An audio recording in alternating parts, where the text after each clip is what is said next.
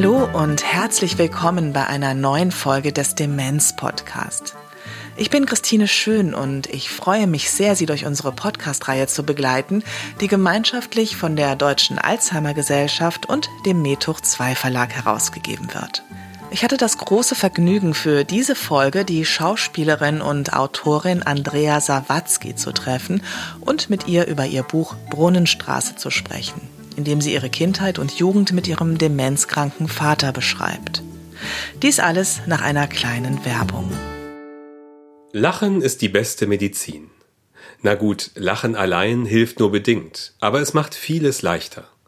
Zum Beispiel den Alltag in Pflegeberufen zwischen vielen Patientinnen und Patienten und noch mehr Terminen, Aufgaben und Pflichten. Im neuen Pflegestark-Kalender bringen die Cartoonisten Schilling und Blum den Pflegealltag mit lustigen Figuren und stets mit einem Augenzwinkern aufs Papier. Und auf den Rückseiten gibt es knackige Infos und Fakten rund um Themen aus dem Pflegeberuf. Den Pflegestark Cartoon Kalender für 2024 können Sie jetzt bestellen auf www.medhoch2-verlag.de slash pflegestark. Andrea Sawatzki und ich haben uns an einem sehr warmen, sonnigen Tag in einem Ausflugslokal in der Nähe des Berliner Schlachtensees getroffen. Das können Sie im Hintergrund erahnen. Trotz der heiteren Freitagnachmittags-Sommerstimmung sind wir gleich in Medias Res gegangen. Hier das Gespräch mit Andrea Sawatzki. Die Auszüge aus ihrem Buch Brunnenstraße stammen aus der ungekürzten Autorinnenlesung.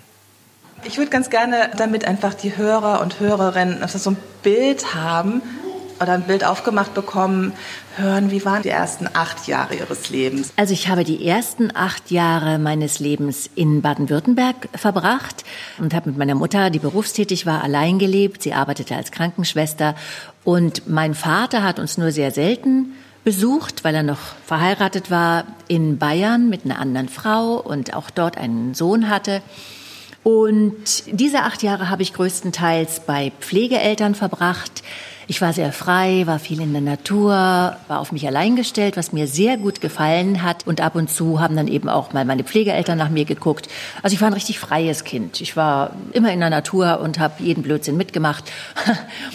und habe meinen Vater auch nicht groß vermisst. Und als ich acht Jahre alt war, verstarb die Frau meines Vaters und mein Vater beschloss, uns nach Bayern zu holen. Das haben wir dann auch gemacht. Es gab so zwei einschneidende Erlebnisse, für mich jedenfalls ganz am Anfang.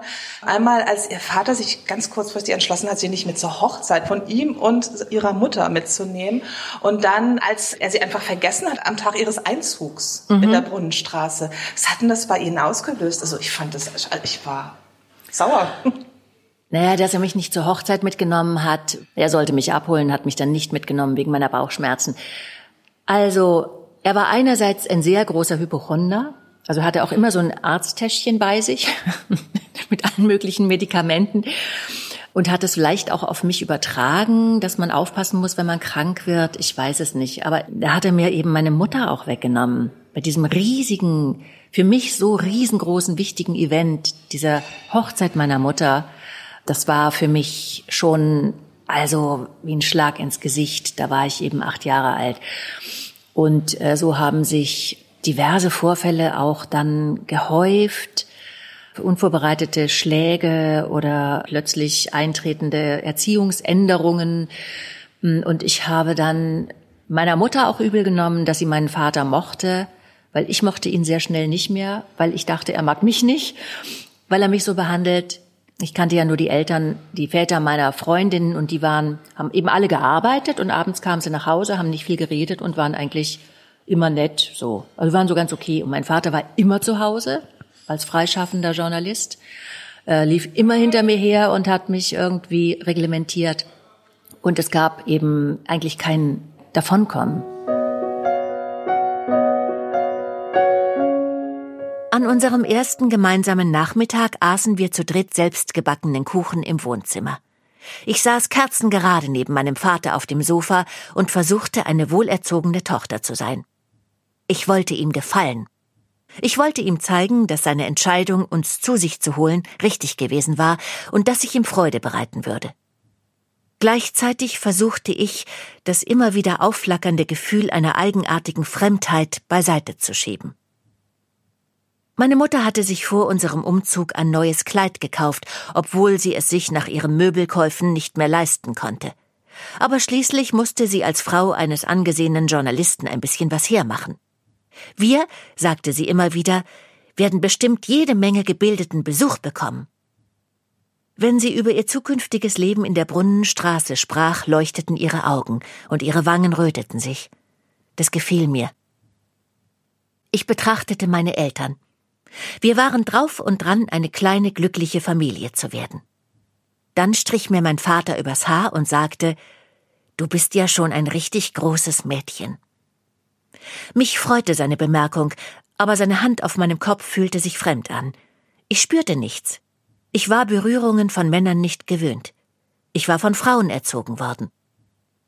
Irgendwann fragte ich, ob ich aufstehen dürfe, und schlüpfte durch die Riffeltür in mein Kinderzimmer.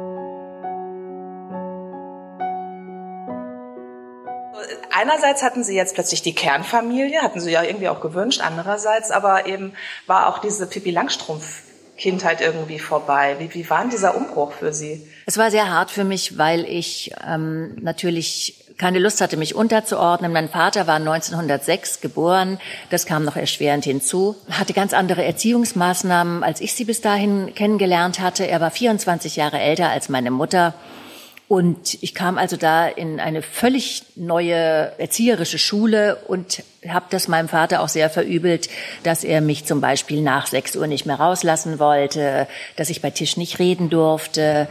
Diese ganzen wirklich sehr, sehr strengen Erziehungsmaßnahmen. Und ich habe mich dann auch immer wieder gegen ihn aufgelehnt, was zu fürchterlichen Keilereien auch geführt hat. Also er war auch handgreiflich. Aber ich glaube eben, seine Strenge und sein Unmut auch mir gegenüber, seine Eifersucht auf mich bezüglich meiner Mutter, ich glaube, das waren tatsächlich schon die ersten Anfangszeichen für diese Krankheit. Er war damals Anfang 60, was ja nun wirklich nicht alt ist. Aber ähm, er hatte unglaubliche Gefühlsschwankungen. Man wusste oft nicht, woran man mit ihm war. Und meine Mutter hat dann zum Nachtdienst gewechselt, damit sie tagsüber zu Hause war, also halt nachts im Krankenhaus gearbeitet. Und äh, da war es tatsächlich so, dass er mich auch oft in mein Zimmer gesperrt hat, dass ich nicht mehr raus konnte, weil ich seiner Meinung nach irgendwas falsch gemacht hatte. Also ich hatte tatsächlich auch Angst vor ihm. Schon seit längerem hatte ich mitbekommen, dass eine Last auf uns lag. Eine Last, die ich nicht einzuschätzen wusste, weil ich nicht begriff, worin sie bestand. Immer öfter zogen sich meine Eltern in das Arbeitszimmer meines Vaters zurück, um zu reden. Ich wurde aufgefordert, meine Hausaufgaben zu machen und nicht weiter zu stören. Eines Tages nahm ich all meinen Mut zusammen und fragte meinen Vater nach dem kleinen Pony, das er mir als Willkommensgeschenk versprochen hatte. Er sah mich an, als hätte ich den Verstand verloren. Was möchtest du? Na, das Pony, das du mir versprochen hast. Aber Kind Gottes, was denn noch alles? Eine Antwort, die ich nicht verstand. Bisher hatte mir mein Vater noch nichts geschenkt.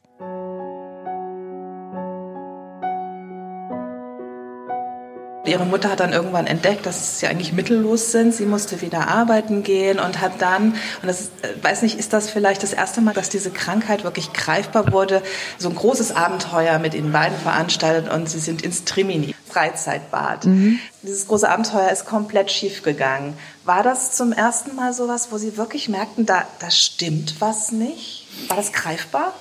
Ich hatte ja schon öfter so merkwürdige Sachen bei meinem Vater entdeckt, die mich irritiert haben. Und dieser Ausflug hat mich wieder darin bestätigt, dass mit ihm irgendwas nicht stimmt. Für mich glich dieser Besuch einem Ausflug ins Paradies. Der Eintritt ins Tremini kostete in meiner Vorstellung ein Vermögen, und ich habe in der Nacht vor diesem Abenteuer kein Auge zugetan. Mein Vater fuhr uns in Mamas Käfer. Den cremefarbenen Ford hatte er verkaufen müssen. Er parkte den Käfer vor dem Bad. Das Wellenbad im Trimini war besonders beeindruckend. Ich tauchte stundenlang in den Wellen umher und stellte mir vor, ich sei in den Ferien am Meer. Abends warteten meine Mutter und ich am Ausgang auf meinen Vater. Er war in den Tiefen der Herrenumkleide verschwunden und tauchte einfach nicht mehr auf. Meine Mutter schäumte. Als er dann endlich kam, fehlte der Beutel mit seiner Badehose und dem Handtuch. Also schickte ihn meine Mutter zurück. Wieder warteten wir eine halbe Ewigkeit. Irgendwann erschien er am Ausgang, hatte aber vergessen, wonach er suchen sollte. Wir fuhren ohne den Beutel und die Badehose los. Mein Vater saß am Steuer und meine Mutter sagte, das ist jetzt das letzte Mal gewesen, dass wir zusammen schwimmen gefahren sind. Du hast keine Badehose mehr und eine neue können wir uns nicht leisten. Auf der Autobahn nahm er eine falsche Abfahrt. Nach diesem wundervollen Tag im Trimini saß ich auf der Rückbank und musste meinen Eltern beim Streiten zuhören. Endlos fuhren wir in die falsche Richtung und kamen erst weit nach Einbruch der Dunkelheit in der Brunnenstraße an.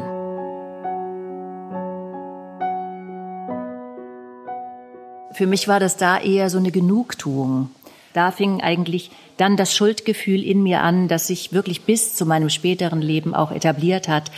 Diese Gedanken, diese Freude darüber, dass er nicht funktionierte, dass meine Mutter auch sehen musste, dass er einfach irgendwo in meinen Augen dämlich war.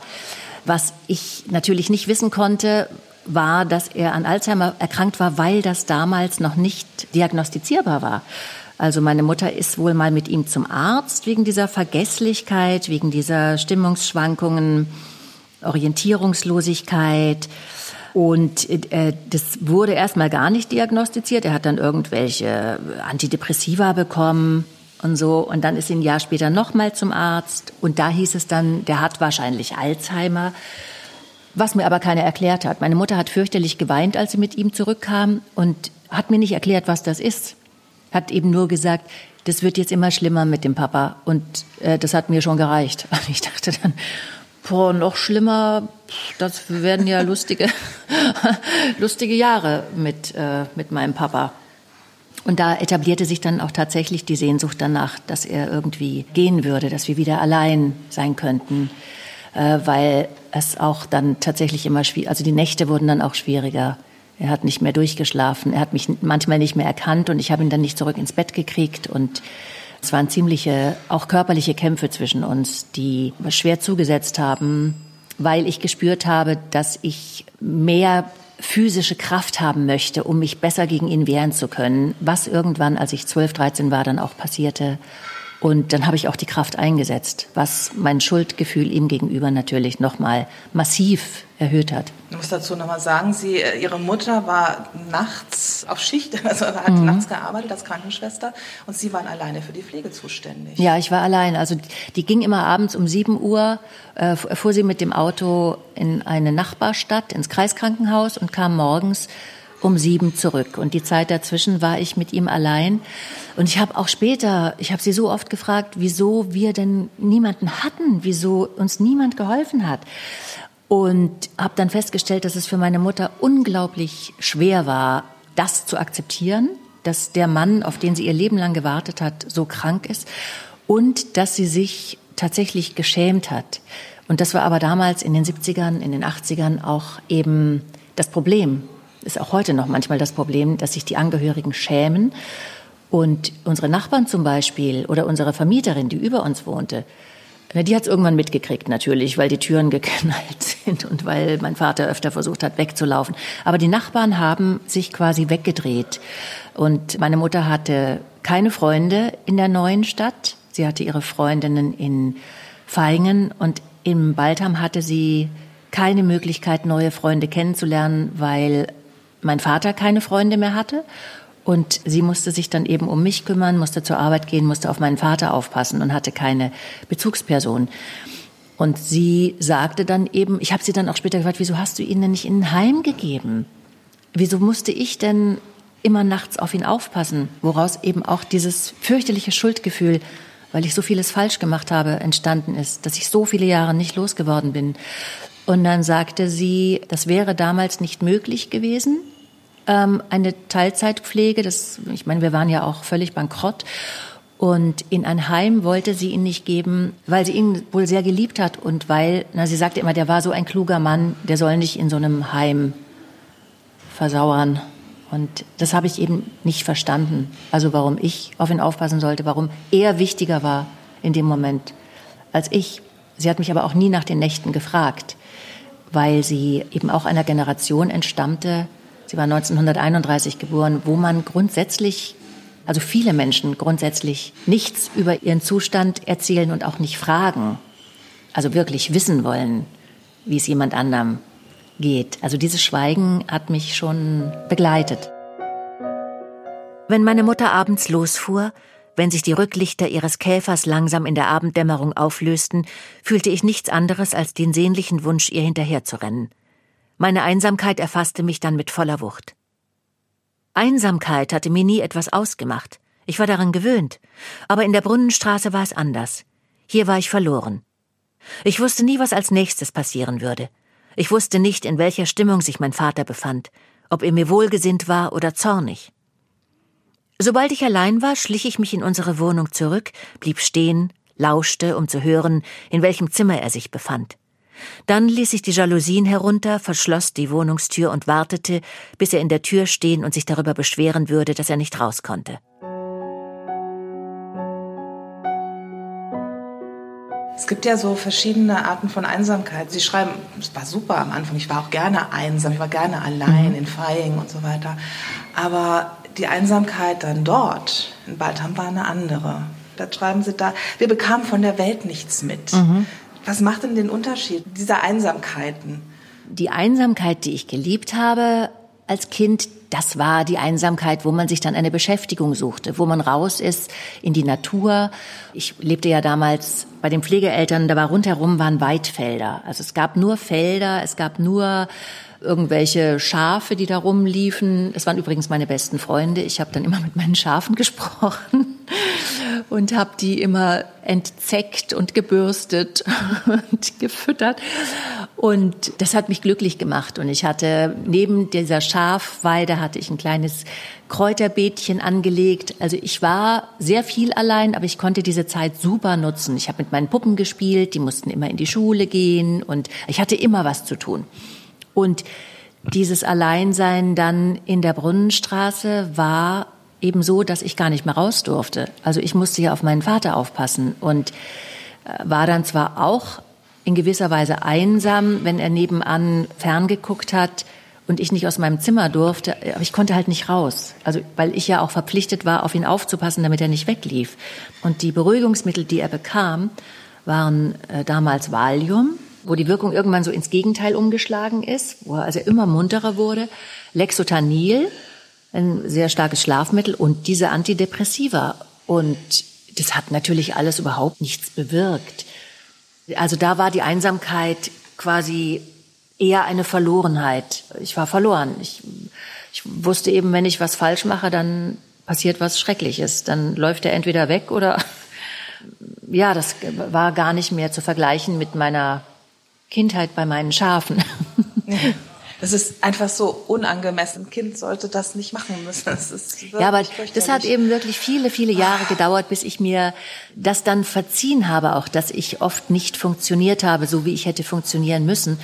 Und zwar eigentlich erst in dem Alter, als ich selbst ein Kind bekommen habe mit 35 und gespürt habe, dass äh, in dieser Beziehung, dass mit mir irgendetwas nicht stimmt, dass ich mich immer von außen beobachte also dieses sich fallen lassen, dieses reine Lieben, das habe ich irgendwie bis dahin noch nicht richtig gelernt gehabt. Das habe ich blockiert.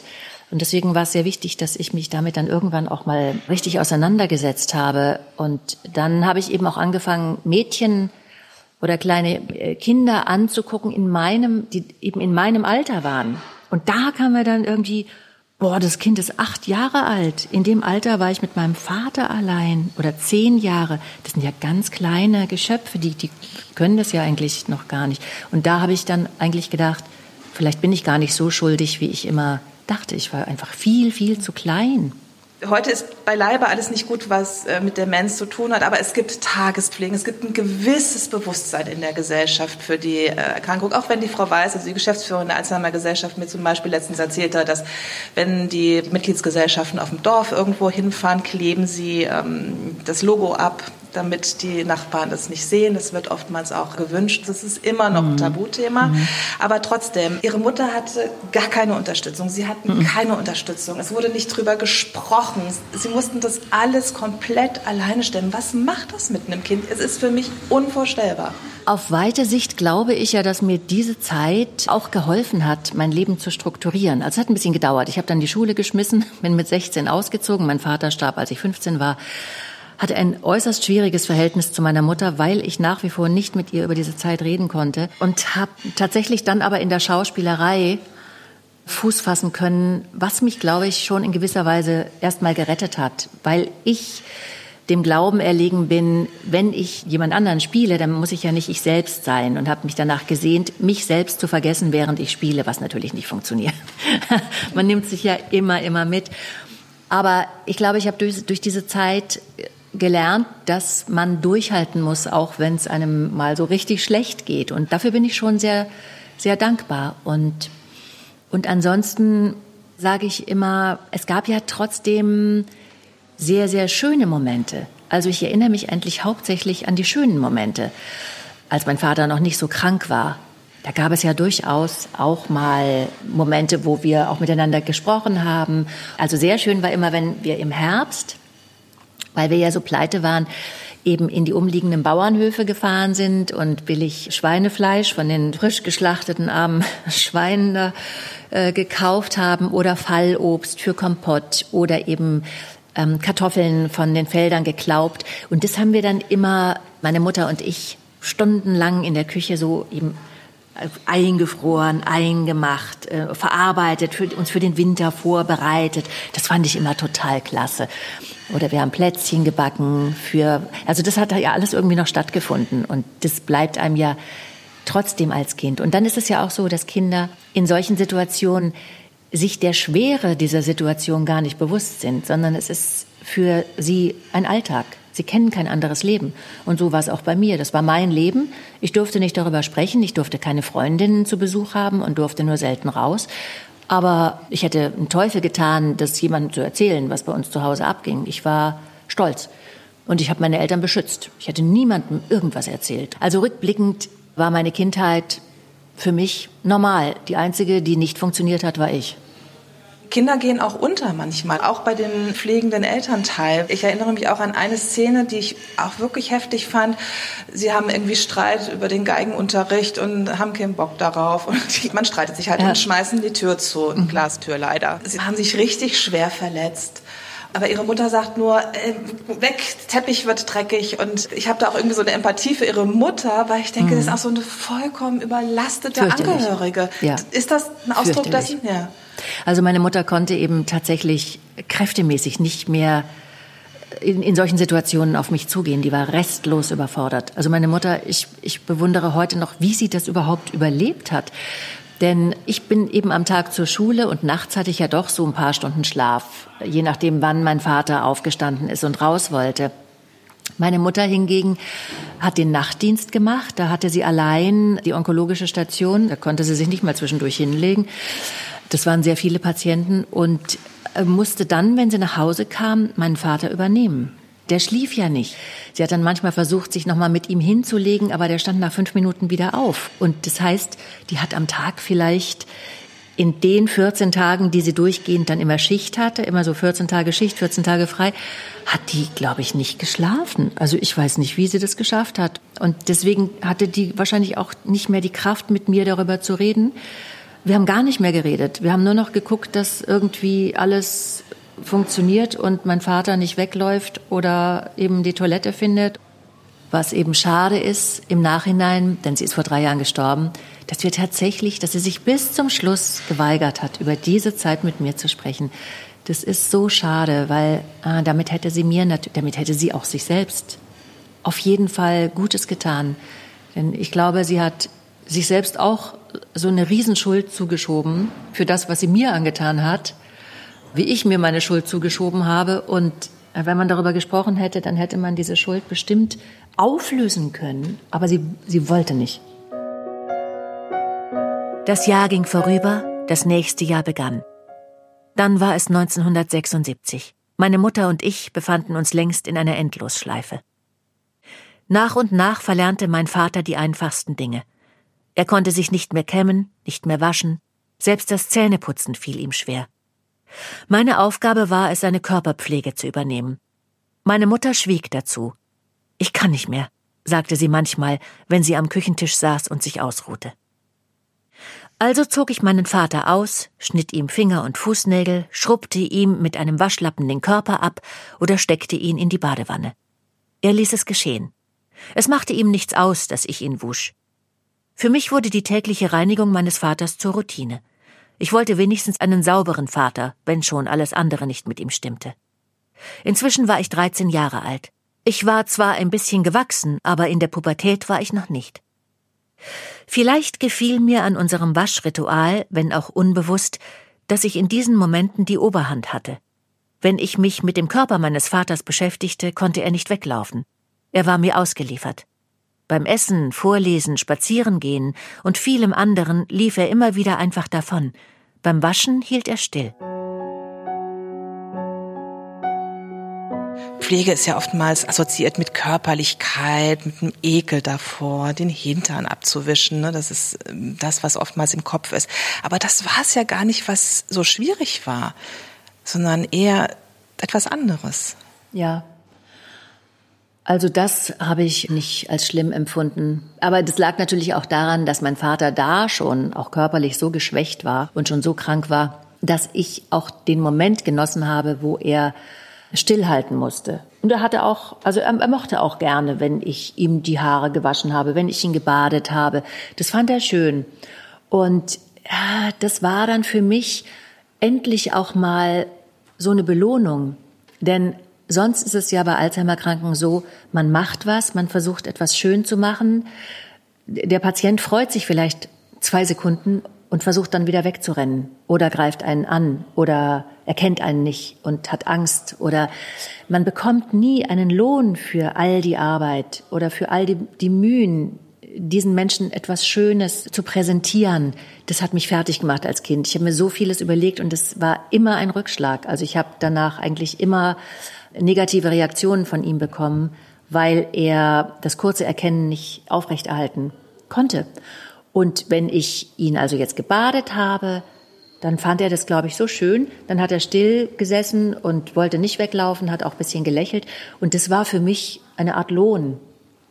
Das hab, da, in diesen Momenten habe ich ihn total lieb gehabt, weil äh, ja, da war dann so eine Innigkeit zwischen uns, die sonst nicht möglich war ja, Kinder wollen gesehen werden. Irgendwann hat er sich mal erinnert, dass sie Tierärztin werden wollten. Mhm. Und das war für sie was, was, was ganz Einschneidendes. Mein Vater weiß noch was von mir. Mhm. Ja, das fand ich wirklich eine schöne. Sowieso, dieses Buch hat äh, trotz all diesen schlimmen Dingen für jede dieser Personen so, ein, so eine Empathie. Das freut mich sehr, denn ich habe dieses Buch tatsächlich geschrieben, um eine kleine Familie zu begleiten, die eigentlich nur glücklich werden möchte, glücklich sein möchte und die durch diese Krankheit völlig zerstört wird. Und da ging es mir darum, jeden dieser drei Menschen in seinem Leid und in seinen kleinen Freuden eben zu begleiten und zu beschreiben und auch wiederum Mut zu machen.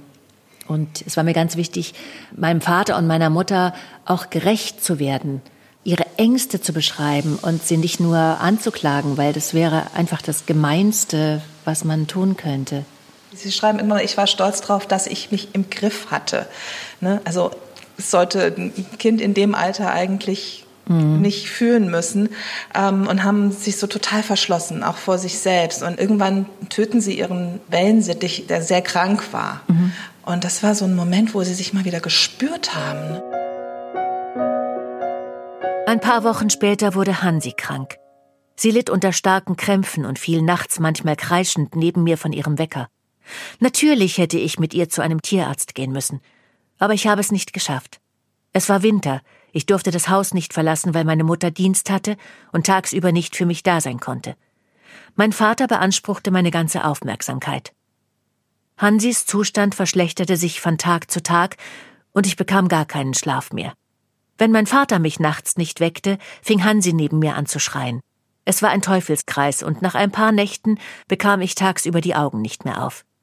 Ich musste Hansi irgendwie ruhig stellen.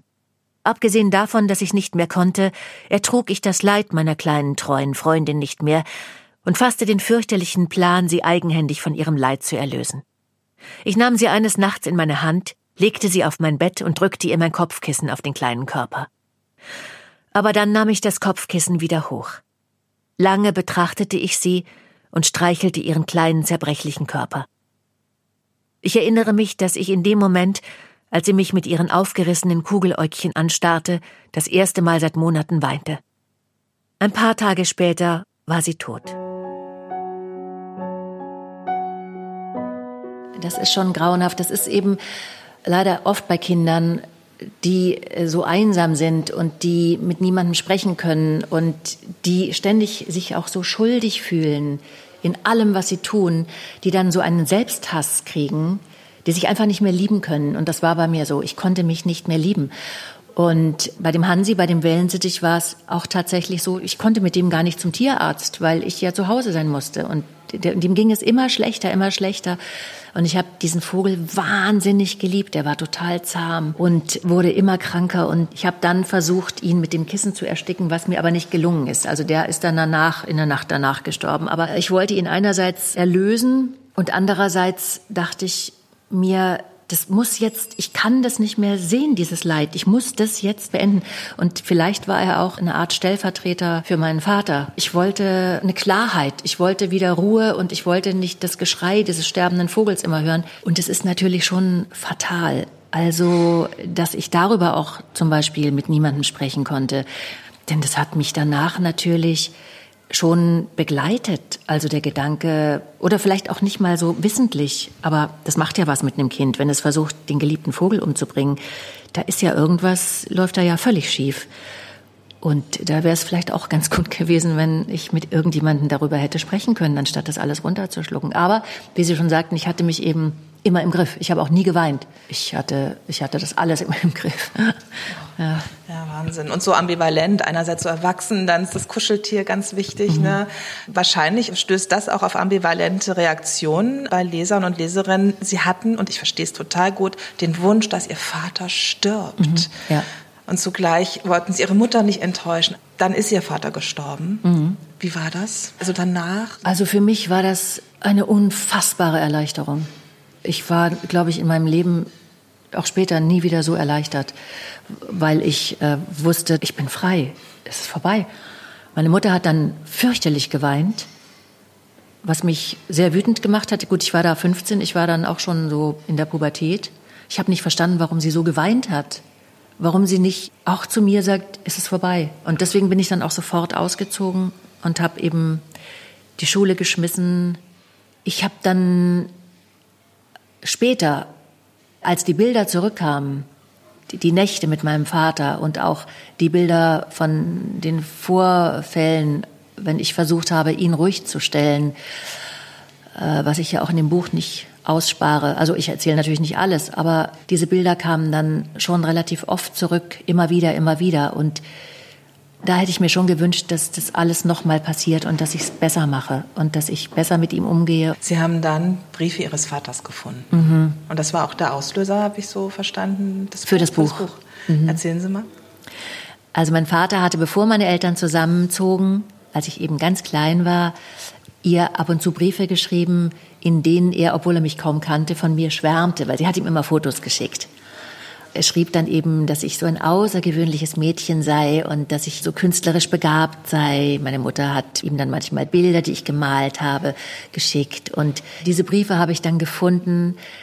Und es hat mich so umgehauen, weil ich durch diese Briefe erstmal begriffen habe, dass der mich, bevor er krank wurde, wirklich geliebt hat und dass der wahrscheinlich wirklich wollte, als er uns zu uns holte, dass ich seine Tochter bin, bevor er mich dann nicht mehr erkannte. Aber ich glaube, der hat sich das wirklich gewünscht, eine Tochter zu haben und hat sich diese, diese kleine Familie auch gewünscht. Und das hat mich dann schon, also einerseits wahnsinnig glücklich gemacht und andererseits so unendlich traurig. Und da dachte ich, ich muss eigentlich, ich muss das aufschreiben, ich muss darüber schreiben, was das Leben manchmal so mit einem macht. Sie sind Schirmherrin der Deutschen Alzheimer Gesellschaft geworden. Was wollen Sie damit bewirken? Warum machen Sie das aus dieser Erfahrung heraus? Ja, also ich habe dazu gesagt, weil ich durch meine Lesungen mit dem Buch auf so viele Menschen treffe, die einen Alzheimer-Kranken, eine Alzheimer-Kranke zu Hause pflegen müssen.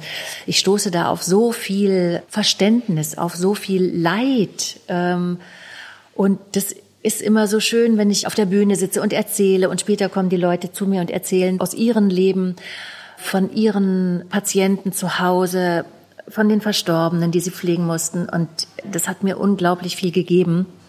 Und deswegen habe ich das Buch letztendlich auch geschrieben, weil ich dachte so, im Grunde ist es doch leichter, wenn man das teilt. Also wenn man dieses Thema mal aufreißt, wenn die Menschen sich nicht stigmatisiert irgendwo zurückziehen und irgendwie keinen Gesprächspartner haben. Und da hatte ich grundsätzlich so positive Reaktionen und auch so, oh, so traurige Erlebnisse, dass ich dachte, es ist ganz, ganz wichtig, dass wir in dieser Gesellschaft mehr darüber sprechen und mehr helfen. Und da ist noch immer so viel zu tun. Das wird nicht weniger. Vielleicht kann man schon ein bisschen vorbereiten, indem man die Leute darauf hinweist, dass es ganz gut ist, mit dieser Krankheit so gut wie möglich leben zu können.